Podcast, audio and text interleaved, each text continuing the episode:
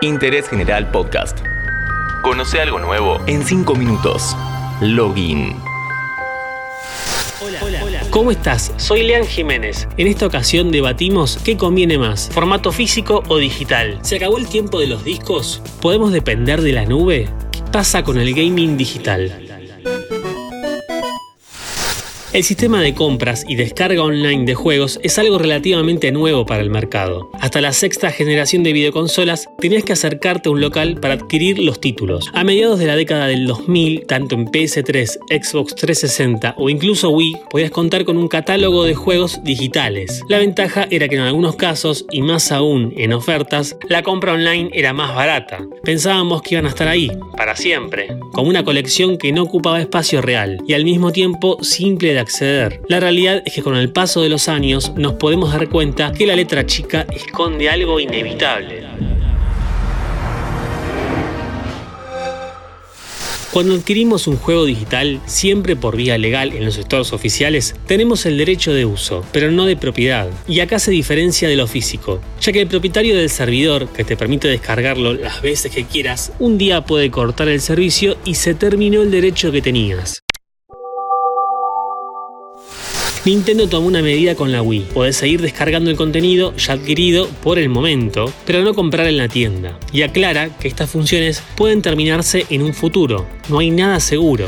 Por su parte, PlayStation Store en PS3, PSP y PS Vita de a poco se fue cerrando. Primero limitó el catálogo, luego eliminó los mensajes de chat, la compra vía web o por app y finalmente decidió cancelar la venta de contenido en su store. Es momento de avanzar hacia las nuevas generaciones. Claro, pero ¿qué pasa con los juegos históricos?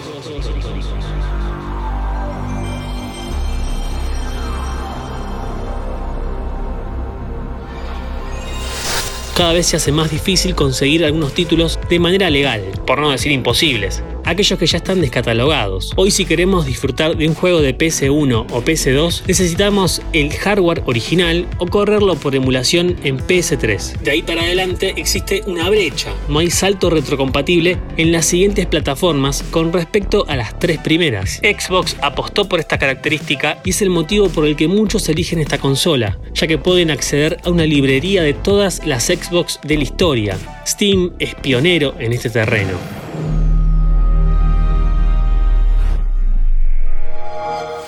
Desde 2003, la plataforma online te permite disfrutar de todas tus compras sin límite. No hay mudanzas ni traspasos de generación. Tu cuenta está ligada a vos, pase lo que pase. Hay futuro para el formato digital, lo pudimos notar con la llegada de la pandemia y su crecimiento exponencial, pero este pequeño detalle de la licencia de uso puede hacer que los consumidores no suelten del todo el disco. Pasa lo mismo con la música en CD, que quedó para un público coleccionista o audiófilo, que prefiere la calidad por encima de la cantidad que pueden dar las plataformas de streaming.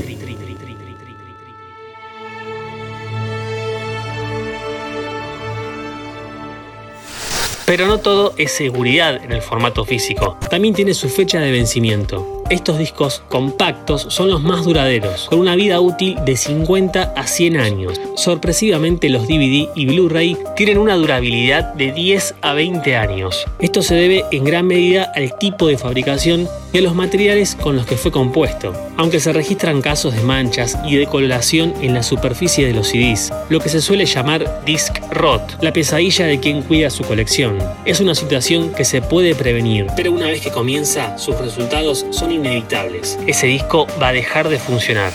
La recomendación es mantenerlos en posición vertical y uno por caja, nada de superponerlos.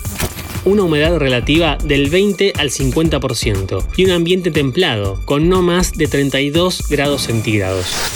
En materia de películas, el Blu-ray tiene como ventaja la incorporación de ciertas características que todavía no están del todo disponibles en los servicios de streaming, como el sonido Dolby Atmos o DTS-X. Estamos en terreno nuevo. La primera generación de juegos digitales queda en el pasado y a menos que se busque una alternativa de preservación en la nube, hay muchos títulos en físico que si llegan a sobrevivir al paso del tiempo van a valer mucho.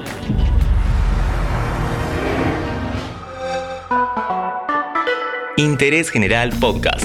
Encontrarnos en Spotify, en Instagram y en interésgeneral.com.ar.